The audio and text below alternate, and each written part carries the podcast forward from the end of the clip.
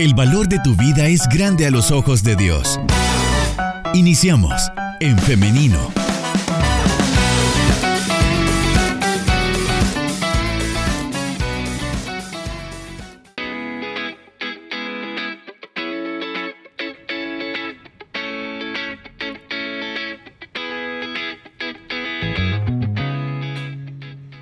La mañana en punto. Son las 10 de la mañana. Bienvenidos nuevamente a En Femenino. Es momento de dar inicio con la entrevista. Pero antes quiero nuevamente dar la bienvenida a quienes se están conectando a través de nuestro Facebook Live en nuestra fanpage en Femenino SB. También saludos para quienes están participando con nosotros a través del WhatsApp 7856-9496. Es momento ya de dar inicio con la entrevista y para ello ya tenemos con nosotros a los invitados de esta mañana, porque hoy, sorpresa, hoy tenemos dos invitados de lujo en nuestra entrevista.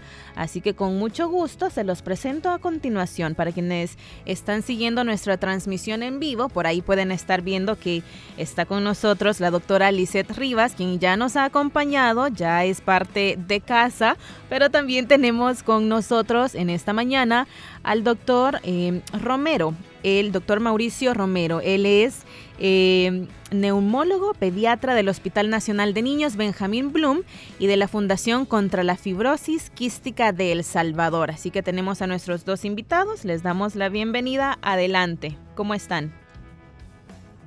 Muy bien, muchas gracias. Contentos de que siempre nos tomen en cuenta para participar y hablar de temas de salud y también me, siento muy contenta que en esta ocasión nos pueda acompañar el doctor Romero, que es un neumólogo, eh, maestro también de, muchos pediatras, así que también le, quiero, le queremos dar la bienvenida. Adelante, doctor. Buenos días, muchas gracias. Gracias por sus palabras, doctora. Eh, para mí también es un honor, es un gusto. Gracias por la invitación. Es un honor compartir con la doctora ¿verdad? Así que gracias, aquí estamos para poder servir en lo que podamos. Bienvenido a este programa, doctor, a En Femenino. También eh, tenemos por acá participación de nuestra audiencia, quien están sorprendidos también porque hoy tenemos a dos invitados. Así que hoy vamos a estar hablando acerca de la fibrosis quística, esta enfermedad que es muy poco conocida en realidad. Eh, mientras estábamos preparando este programa, este tema, hablábamos con la doctora Lizeth Rivas y ella me comentaba que no se conoce mucho de este tema. Entonces, por eso es que abrimos este espacio e iniciamos. ¿Qué es la fibrosis quística? si me permite, este, eh, comentarles que la fibrosis quística es una enfermedad eh, genética y hereditaria que va a afectar diferentes glándulas del organismo. Estas glándulas se encuentran en diferentes aparatos o sistemas, principalmente el respiratorio, el digestivo, eh, hasta las mismas glándulas del sudor. Entonces, al estar afectadas estas glándulas, van a empezar a producir secreciones más espesas. En el caso del sudor se vuelve más salado, muy concentrado en cloro o en sal. Y el problema de que estas secreciones en estos diferentes eh, aparatos y sistemas se espesen es que empieza a haber inflamación, empieza a haber obstrucción y por eso los síntomas que son más característicos son a nivel de infecciones respiratorias crónicas, bronquitis crónicas eh, o a repetición, enfermedades como neumonías a repetición. Eh, también a nivel digestivo se puede presentar como diarrea crónica.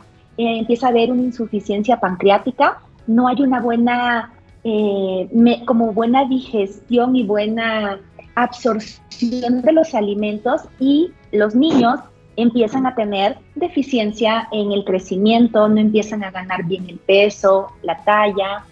Eh, como les decía, es una enfermedad que tiene muchos síntomas y muchas veces eh, pues nos encontramos en que es poco conocida. Y al ser una enfermedad que tiene muchos síntomas, eh, puede tener diferentes presentaciones o confundirse con otros cuadros. Entonces, no sé qué quiera comentar el, doctor Romero. Bueno, gracias, muy bien, ya lo dijo la doctora muy claramente. y es una enfermedad pues que no tiene cura, pero sí tiene tratamiento. De ahí la importancia del diagnóstico de forma oportuna, temprana. Y la Organización Mundial de la Salud estima que en Latinoamérica el 99% de los niños con fibrosis quística fallecen antes del primer año de vida sin diagnóstico. Y esto ha sido porque nos ha hecho falta detectarlo en el periodo de recién nacido. Afortunadamente en el país desde hace cuatro años se está haciendo tamizaje neonatal que nos está permitiendo hacer el diagnóstico en los primeros meses de vida. Y eso es, eh, lo ha empezado a hacer eh, la seguridad social. Y ya dentro de muy poco, gracias a Dios, eh, el Hospital Bloom lo iniciará, comenzará a hacerlo en muy poco tiempo. Así que esa es una agradable sorpresa saberlo en este 8 de septiembre, que es el Día Mundial de la Fibrosis Quística y a lo mejor alguien se pregunta, ¿por qué el 8 de septiembre es el Día Mundial de la Fibrosis Quística? Es por una razón. El 8 de septiembre de 1989 hubo tres científicos que pudieron localizar el gen responsable de la fibrosis quística. Ah, Cabe mencionar que a este momento se conocen más de 2.000 mutaciones, ¿verdad? La doctora Rivas pues tiene la oportunidad de trabajar en un centro de fibrosis quística y considero yo que ellos en México tienen más herramientas para diagnóstico y para tratamiento que las que disponemos en El Salvador, pero en El Salvador vamos hacia eso. Y estoy profundamente alegre de saber que la doctora Rivas está en un buen centro y aparte que es una excelente neumóloga pediatra y que le ha interesado la fibrosis quística, porque déjenme decirle que muy pocos colegas se interesan sobre la enfermedad.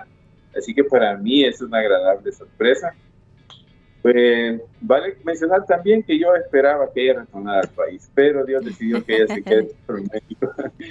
Así que, pero qué bueno, porque tenemos allá una excelente colega, una excelente amiga, un excelente ser humano que también nos ayudará desde la distancia para el tratamiento de nuestros niños con fibrosis quística en El Salvador. En definitiva, esos han sido los planes de Dios y también nos alegramos junto a usted, doctor. Y continuando con el tema, quisiera saber cuál es la causa de la fibrosis quística. Sí, la causa es una alteración genética. Fíjate que eh, eh, para que, se, para que una persona tenga fibrosis quística, ha sido necesario que papá y mamá sean portadores de ese gen que está alterado y que afecta unos eh, estos canales que a veces es un poco, eh, digamos, muy técnico el, los términos, pero para que nos hagamos la idea, este gen que se altera va a afectar en la concentración de cloro y el cloro es la sal y por eso va pasando mm. todas estas, estas, estos mecanismos que les decía que empiezan a tener el sudor más salado, las secreciones nasales, respiratorias, digestivas, todo, todo, todo el órgano que tenga secreciones se vuelven espesas y al tener esta característica empiezan a haber problemas crónicos. Entonces, eh, la enfermedad es genética y se, y se hereda a través de, de, esta unión de, digamos, mamá y papá tuvier, tienen un gen portador. Mamá y papá no van a presentar la enfermedad porque para que una persona presente fibrosis quística tiene que tener los dos genes alterados. Entonces, eh, sucede de esta forma. ¿Qué pasa cuando una, un, un hombre y una mujer, mamá o papá, son portadores? en cada embarazo tienen la probabilidad de que la probabilidad del 25% que al unir su gen alterado y su gen alterado, 25% que nazca un, un, niño con enfermedad de fibrosis quística. Así es. Ok. ¿Algo que quiera agregar también el doctor Romero? Sí, agregar que yo hablaba también del tamizaje, pero quiero aclarar que el tamizaje no es el diagnóstico solo es la herramienta que nosotros usamos para sospechar la enfermedad. Sigue siendo eh, la herramienta fundamental para el diagnóstico la prueba de cloro en sudor. Entonces, para eso sí, y esa prueba de cloro en sudor también afortunadamente ya desde hace bastantes años se realiza aquí en el Hospital Nacional de Niños Benjamín Plum. como ya lo mencionó la doctora, pues afecta a los órganos debido a que todas las secreciones se vuelven espesas. Entonces los padres, una forma simple de sospechar la enfermedad sin ningún análisis de laboratorio es, dicen, bésele la frente a su hijo y si el sudor le sabe salado, podría ser, no es que tenga, podría ser fibrosis quística. Y entonces, si vive en El Salvador, diríjase al anexo, al segundo piso del anexo, y aquí está la clínica de fibrosis quística, esperándolos, atenderlos y con gusto les haremos los análisis pertinentes. Es más, esto del sudor salado allá por el siglo XVII en Europa, se menciona eh, que había una frase que decía, si ves en la frente de tu hijo y sabe salado, está embrujado y pronto morirá. Entonces, asociaban a, ese tipo de cosas el sudor salado y probablemente, por no decir seguro, pero era fibrosis quística y desde luego sin tratamiento los pacientes pues lamentablemente fallecen pronto. La sobrevida de los pacientes en los países del primer mundo ronda los 45 años, un poco más. En El Salvador, hace 19 años, teníamos una sobrevida entre 8 y 10 años. Ahora ya llegamos afortunadamente a alrededor de 25 años, pero todavía estamos como a la mitad. Tenemos que hacer muchos esfuerzos y en eso se trabaja conjuntamente eh, en equipo formando alianzas, eh, Ministerio de Salud, Hospital Bloom, Fundación contra la Fibrosis Quística y los padres de familia de los pacientes con fibrosis quística. Porque eh, en la medicina el trabajo es en equipo y así es como debemos de buscar el bienestar de nuestros pacientes, mejorándole su calidad de vida y tratando de llevarle de una manera más, eh, más liviana la enfermedad a estos niños y que después pues llegan, ya ahora tenemos pacientes adolescentes y adultos.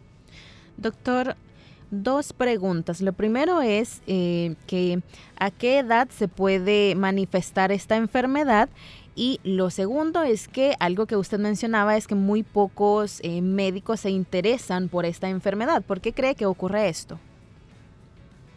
Hay un factor, fíjese que sucede que no todas las facultades de medicina en El Salvador incluyen en su currícula la fibrosis quística. Y a eso se debe a que haya un gran desconocimiento. Es más, está incluida como a nivel mundial dentro de las enfermedades huérfanas o también le llaman enfermedades raras. ¿Por qué? Porque son muy poco frecuentes en la población, pero existen. Y el escritor alemán Goethe decía, se sabe lo que se lee. En medicina yo hago el parangón y digo, se diagnostica lo que se lee. Entonces, si no sabe, no, nunca nos han hablado de la enfermedad, nunca la vamos a sospechar. Y ese es algo que se está trabajando desde la fundación, desde eh, la institución también, Ministerio de Salud, que las universidades incluyen todos la fibrosis en su currícula de estudios para que esto eh, sirva para pensar en la enfermedad. Si no, nos, va a pasar, nos pasa lo de la canción, ¿verdad? Pasaste a mi lado con tanta indiferencia, dice la canción. Y déjeme decirle que cuando yo estaba en la facultad de medicina, el médico que nos dio la clase nos dijo, a mí no se me olvida eso. Y cosas de Dios, yo dije yo, ¿para qué nos dan esta clase? Y veo ahora, estoy tratando a los niños con fibrosis física. Yo, el profesor nos dijo, le puedo dar esta clase porque es mi obligación, pero si fuera por mí no se la diera porque fibrosis quística ustedes en El Salvador jamás van a ver un paciente con fibrosis porque esta enfermedad es una enfermedad de, la, de gente blanca, de la raza caucásica, eso es lo que se creía antes, ¿verdad? Entonces, y no, sabemos que las enfermedades es lo más democrático que hay, porque eso sí a todos nos afecta por igual. Y bueno, eso no se piensa y eso se conlleva. Y no solo eh, médicos, también profesionales en salud. Y ahora sucede un fenómeno, que los padres leen bastante, porque el Internet nos provee mucha información verdadera y también sabemos que no tan verdadera. Desinformación. exacto. Ellos se documentan muy bien y ahí es donde el interés desde la, del Ministerio de Salud, de la Fundación, de que todos los profesionales de salud sepamos. Yo siempre cuento una anécdota de un colega que no lo conozco, pero todo mi respeto para él, porque una madre llegó a un hospital regional de aquí del país de un departamento y le dijo, mire, eh, aquí vengo con mi hijo, el médico le pregunta, ¿qué tiene? La madre le responde fibrosis quística. Y el médico fue tan honesto que le dijo, yo no sé de esa enfermedad, podría llamar a alguien que sepa para que se lo trate. Es un buen ejemplo a seguir para mí, es, digno de mencionarlo y, de reconocerlo, que cuando uno no sabe algo, mejor aceptarlo, ¿verdad? Pero es que lo pongo de ejemplo para que vea lo que hacia donde queremos que se conozca más y programas como el de ustedes, gracias a Dios, nos permiten llegar a más personas y que se hable más de la enfermedad, que podamos conocerla y saber pensarlo. Y si alguien que nos escucha dice, ah, a lo mejor mi hijo o el hijo de un amigo o de un familiar o de quien sea, pues aquí estamos para servirles en el Hospital Bloom, en el anexo, en la clínica de fibrosis quística. Y el tratamiento, pues, lo que busca es mejorar la calidad de vida, un tratamiento integral. Como no sé si lo he mencionado, pero esto no es solo el trabajo de un médico. Y pues usualmente las clínicas de fibrosis quística son eh, lideradas por un neumólogo pediatra o un neumólogo de adultos, en los casos de países que ya tienen adultos con, con fibrosis quística, pero es un trabajo en equipo junto con endocrinólogos, infectólogos, gastroenterólogos, nutriólogos, psicólogos, psiquiatras, cirujanos, fisioterapeutas respiratorios y otros que se me pueden quedar en este momento, pero es buscar el bienestar en equipo y no buscar protagonismo de cada integrante del equipo, sino que el objetivo común es mejorarle la calidad de vida del paciente y procurar no tenga las complicaciones, eh, evitarle complicaciones y sobre todo llevar un tratamiento integral de acuerdo a los síntomas. Hay pacientes que tienen fibrosis quística leve, como en todo caso moderado o severo, e incluso se conoce, y aquí la doctora pues también nos puede ayudar en que no sé cuántos pacientes como fibrosis atípica tienen ellos catalogados. Aquí tengo yo algunos en los cuales las pruebas de sudor salen, salen positivas y sin embargo síntomas muy leves muy, muy leves. Y afortunadamente estos pacientes se comportan como que si fueran portadores, pero al hacer estudio genético se comprueba que sí tienen la enfermedad. ¿Desde qué edad se puede manifestar? Los síntomas en los primeros meses de vida comienzan con desnutrición, como lo dijo la doctora, y ella mencionó ya varios de los síntomas, infecciones respiratorias y diarrea.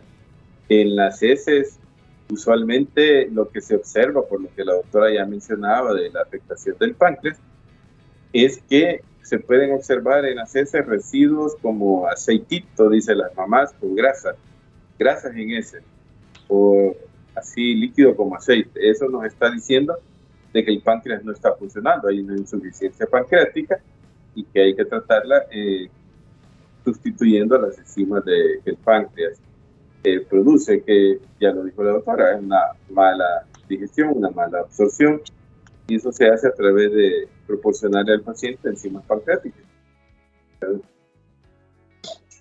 Muy bien. Doctora Fíjese que para continuar lo que, justo lo que el doctor estaba eh, explicando de, de, de, de, estos síntomas, o sea, como, como cuando el papá o la mamá puede como tener este, este signo de alarma y decidir consultar.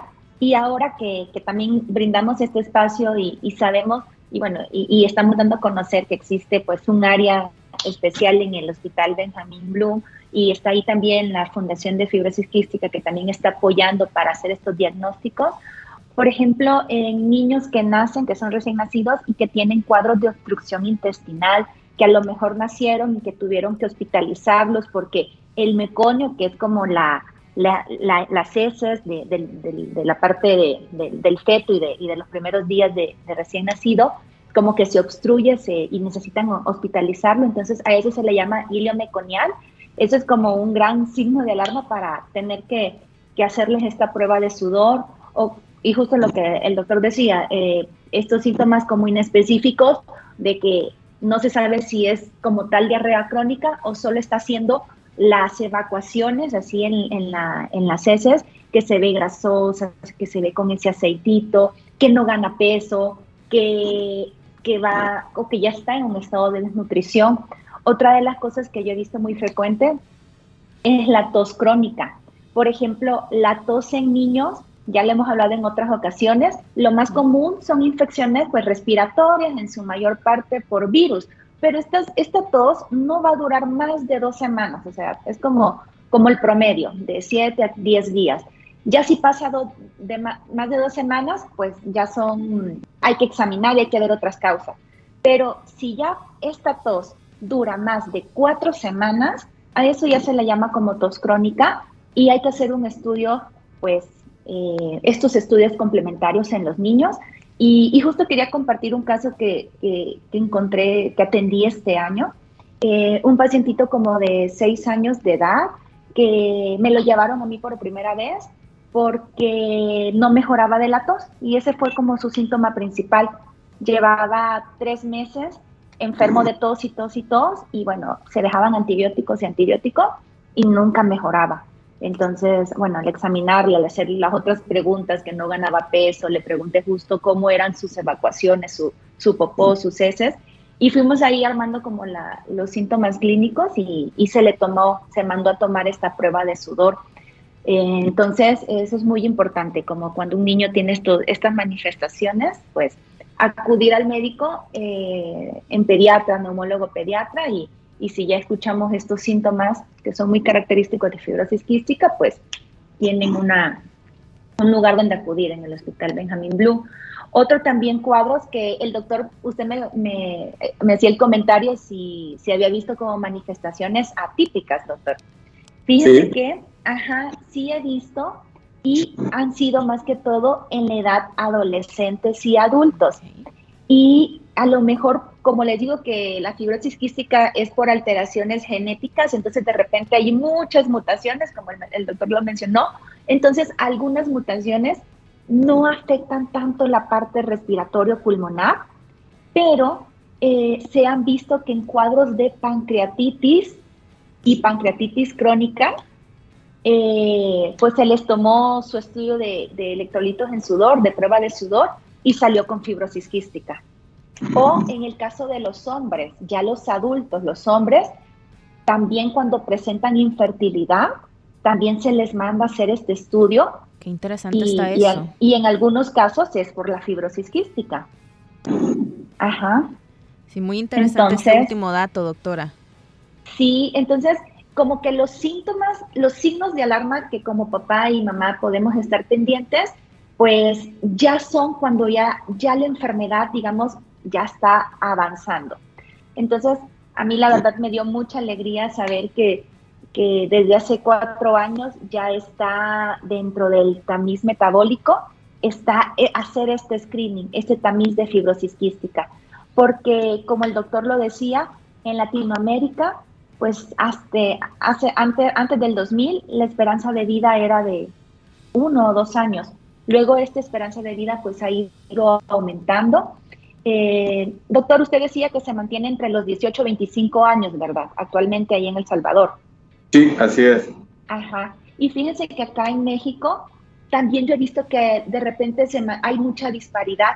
En ciertos lugares, pues igual la esperanza de vida de 18 años, pero en otros estados o en otras regiones, eh, donde sobre todo el hacer un diagnóstico neonatal les cambia la vida a estos pacientes, porque se empieza a dar un tratamiento y el tratamiento, como el doctor bien lo mencionó, es prevención de infecciones, es terapia respiratoria, ahí participa el rehabilitador pulmonar o el, fisioterapia, el fisioterapista, va la parte nutricional, va la suplementación de enzimas, entonces, se inicia todo este tratamiento y lo que yo he visto que hay pacientes que llegan hasta los 35 años. Y bueno, en otras partes de donde hay otros, otros medicamentos más avanzados que se llaman moduladores, pues la esperanza de vida sube de 40 años, como en Estados Unidos y algunos países de Europa. Muy bien, y gracias a Dios por ello. Eh, doctores y también audiencia, vamos a pasar ahora a precisamente las participaciones, las preguntas de nuestra audiencia que nos llegan a través de nuestro WhatsApp y nos hacen la siguiente pregunta. ¿La fibrosis quística y la fibrosis pulmonar es lo mismo o cuál es la diferencia? No, no es lo mismo. No, no es lo mismo. no es lo mismo y, usualmente me, cuando voy a programas de radio surge siempre la, la misma pregunta. No es lo mismo. Doctor arriba. Sí, claro. Eh, concuerdo, ahí concordamos, no, no es lo mismo fibrosis quística ni, ni, fibrosis pulmonar. ¿Cuál es la diferencia? La diferencia es que en la fibrosis quística eh, va a comer, el daño pulmonar es crónico, pero comienza con esta, como con este suceso de eventos de inflamación del bronquio, adentro del bronquio. Se le llama inflamación endobronquial. Esta inflamación endobronquial va produciendo engrosamiento. En palabras así prácticas, como que se va endureciendo, se va dilatando los bronquios. Entonces, esto va produciendo que, que se forme algo que le llamamos bronquiectasias, y estas bronquiectasias se van degenerando en el pulmón y van haciendo esa imagen como de quistes. Entonces, el pulmón, que tiene mucho tejido elástico, va perdiendo esa capacidad elástica y por eso los pacientes, pues, en, la evolución, si, no cuidamos eh, desde temprano el hacer su terapia respiratoria, el hacer sus ejercicios de fisioterapia, el, estar pendiente, porque ya cuando estos pacientes tienen un diagnóstico de fibrosis quística, las guías internacionales recomiendan que se le tomen al menos eh, cuatro cultivos de vía respiratoria al año. ¿Para qué? Porque hay unas bacterias que son, eh, eh, se aprovechan, se aprovechan de esta inflamación, de este moco espeso, y esto va generando un daño pulmonar crónico. Entonces, eso es la fibrosis quística. Y en la fibrosis pulmonar es, es, un, es un diagnóstico diferente que tiene que ver con el intersticio del pulmón, es decir, la parte externa de donde están los alvéolos. Entonces, eh, si, si, lo vemos con un microscopio, digamos que la fibrosis quística es la parte de los bronquios y, y se, va, se, va se va complicando. Y en la fibrosis pulmonar, eh, es en otro sitio del pulmón, lo que rodea los alvéolos. No sé si el doctor quiera complementar. Mm, pues no, está muy, bien explicado. Esa es la diferencia. muy bien, esta siguiente pregunta la hacen al doctor Romero y nos dicen, doctor, si me pudiera definir exactamente un signo característico de esta enfermedad, ¿cuál sería? Bueno, no es uno, son varios, porque podemos resumirlo brevemente. Primeros meses de vida, baja peso, se desnutren, neumonías a repetición o más diarrea crónica, o puede ser bajo peso, diarrea crónica nada más, o bajo peso, neumonías a repetición. Y hay algo característico en estos niños tienen un buen apetito, comen pero bastante, pero no ganan peso y se enferman muy frecuentemente.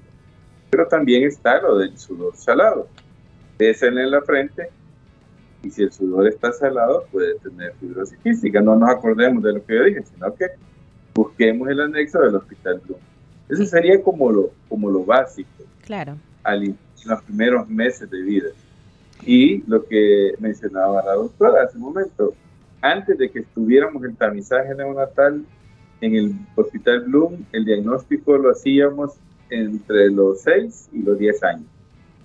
Ya cuando había pasado muchos procesos eh, infecciosos y diarreicos, ya los pacientes pues vienen bastante comprometidos en su estado de salud. Hoy, desde que se hace el tamizaje, neonatal, gracias a Dios, podemos hacer el diagnóstico de manera más temprana y empezar a intervenir en el curso de la enfermedad, disminuyendo en lo posible la evolución, los síntomas de acuerdo al tratamiento y a los medicamentos disponibles y, adecuados para, para cada caso. Esta pregunta la hace una mamá que nos expresa que está preocupada porque precisamente su bebé come mucho, a cada rato dice que le da de eh, pecho, pero nunca puede llegar a su peso. También nos dice por acá otra oyente, mi bebé tiene dos meses, le hicieron un examen y resulta que tiene exceso de gases, pero me dicen que es por algo que yo como. Pero mi bebé igual no gana de peso, aunque come bastante, nunca me da el peso exacto. Bueno, eh, como está en El Salvador, voy a responder yo. no hay que entrar en pánico, primero. Bueno, primero pidámosle a Dios que sea otra enfermedad y no sea fibrosis quística.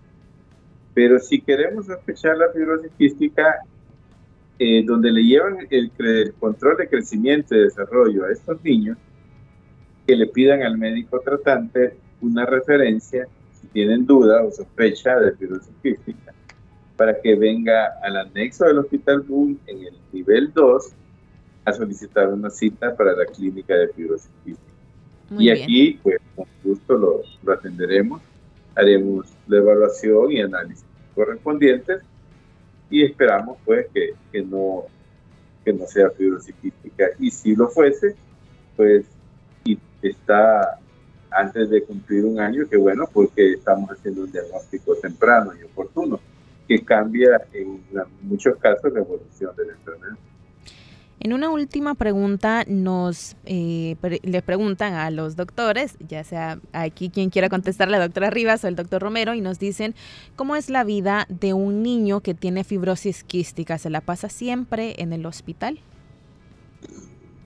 Bueno, le cedo a la doctora Rivas y para que nos cuente cómo es en México y después les puedo contar lo de El Salvador. Bueno, adelante.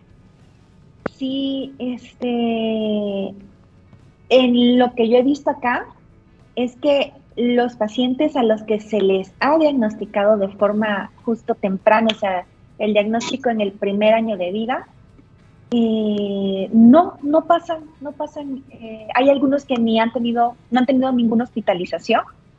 Eh, lo que se hace acá es que los controles, pues sí, son como eh, trimestrales o en algunos casos hasta procuramos que sean cada mes. Así como lo que yo les recomiendo la visita de, pediatría por control de niño sano, que es cada mes en el primer año de vida, pues estos pacientes cuando están en una, en una clínica, en un centro de fibrosis quística, pues van a su control, nada más que van con el neumólogo pediatra y se les da un seguimiento de control de peso, talla, se les verifica que, estén haciendo sus terapias respiratorias, eh, se verifica que de forma eh, más bien trimestral o, regular que tengan ciertos eh, control de, de exámenes, de forma anual un estudio de imagen. Entonces, digamos que no requieren tanta hospitalización si se logra hacer un control temprano. Esa es como, la, como una parte de la realidad. Pero también he visto casos que eh, tienen exacerbaciones pulmonares, que son como de las más frecuentes, y pues sí necesitan estar hospitalizados.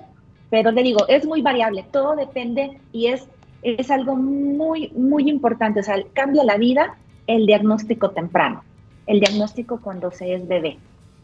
Muy bien, eh, doctor. Sí, pues en El Salvador, al escuchar a la doctora Rivas, no hay diferencia. Básicamente lo mismo, buscamos eso, de, citas cada tres meses, pero como ya ella lo mencionó, hay pacientes que requieren cada mes. Cuando los casos son severos, está bastante afectado, y las hospitalizaciones son más frecuentes. Yo he tenido la oportunidad de ver pacientes en otros países donde cuentan con todo, digamos, del primer mundo, y, te puedo poner dos ejemplos. En Alemania, sí o sí, se hospitalizan cada tres meses. Y luego, entre los tres meses, si se tienen alguna exacerbación pulmonar o alguna una recaída.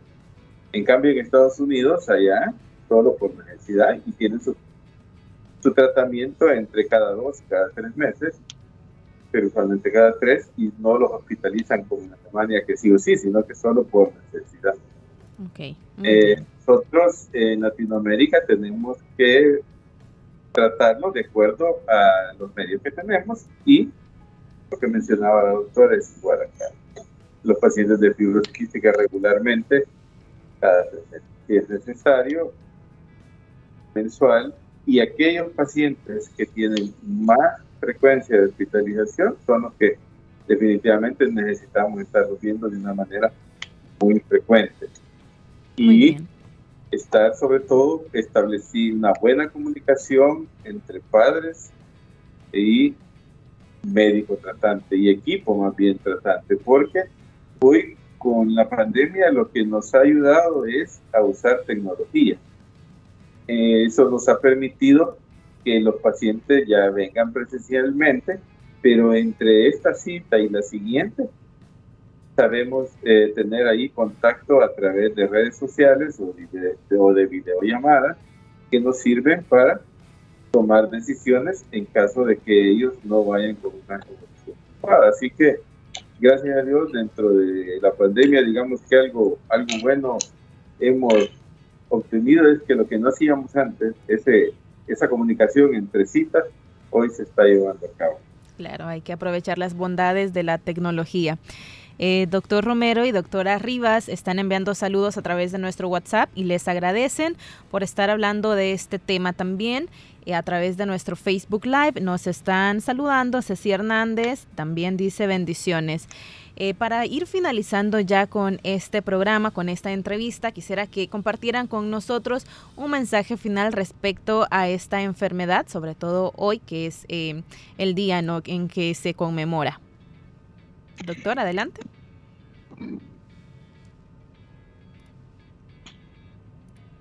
Doctor Romero, ¿no se escucha? Sí, yo le escucho, pero le cedo primero la palabra a la doctora. Ah, muy bien. Adelante, doctora Rivas. No, este, gracias a, todos por habernos escuchado. Saludos a, también a los que han estado ahí dejando los, sus mensajitos y están pendientes. Y eh, algo importante es que para mí los niños siempre y los pacientitos de fibrosis quística son mis mejores ejemplos. Eh, son como, como, como mis héroes, son unos guerreros y creo que nosotros desde este lado tenemos que apoyarles y eso es lo que estamos tratando de hacer. Muy bien, doctor Romero. Bueno, como muy bien lo dice la doctora Rivas, los niños, los pacientes que viven con fibrosis quística me dan lecciones de vida, Y pues hacen que me comprometa y haga mi mejor esfuerzo para brindarles la mejor atención posible y el tratamiento mejor posible. Así que les doy las gracias por esta oportunidad de hablar de la fibrosis sobre todo el 8 de septiembre, el Día Mundial de la Fibrosis Quística. Solo termino haciendo una cordial invitación. Este día a las 5 de la tarde se llevará un acto en El Salvador del Mundo, en el cual eh, durante ese acto se procederá a la iluminación del monumento El Salvador del Mundo en conmemoración del Día Mundial de la Fibrosis Quística. Es una actividad que ha sido organizada por la Fundación contra la Fibrosis Quística de El Salvador, que está sucede aquí en el anexo del Hospital Muchas gracias por la invitación. Saludos a todos. Gracias por escucharnos y que Dios los bendiga siempre. Muy bien, muchas gracias. Muy agradecidos con ustedes, doctor Mauricio Romero y la doctora Lisette Rivas, por habernos acompañado en este espacio, en esta entrevista de En Femenino. Nuestra audiencia, como siempre, aprovecha mucho estos temas, así que les deseamos un feliz día y muchas bendiciones. Y bueno, ahora también queremos agradecer a nuestra audiencia. Muchas gracias por estar en nuestra sintonía y también por estar participando con nosotros. Hemos llegado hasta acá, pero si así Dios lo permite, encontrémonos nuevamente a las 9.30 en punto en, en femenino, porque venimos con un nuevo programa que usted no se puede perder. Así que nos escuchamos y nos vemos a través del Facebook Live. Hasta mañana. Que tengan un feliz día y muchas bendiciones.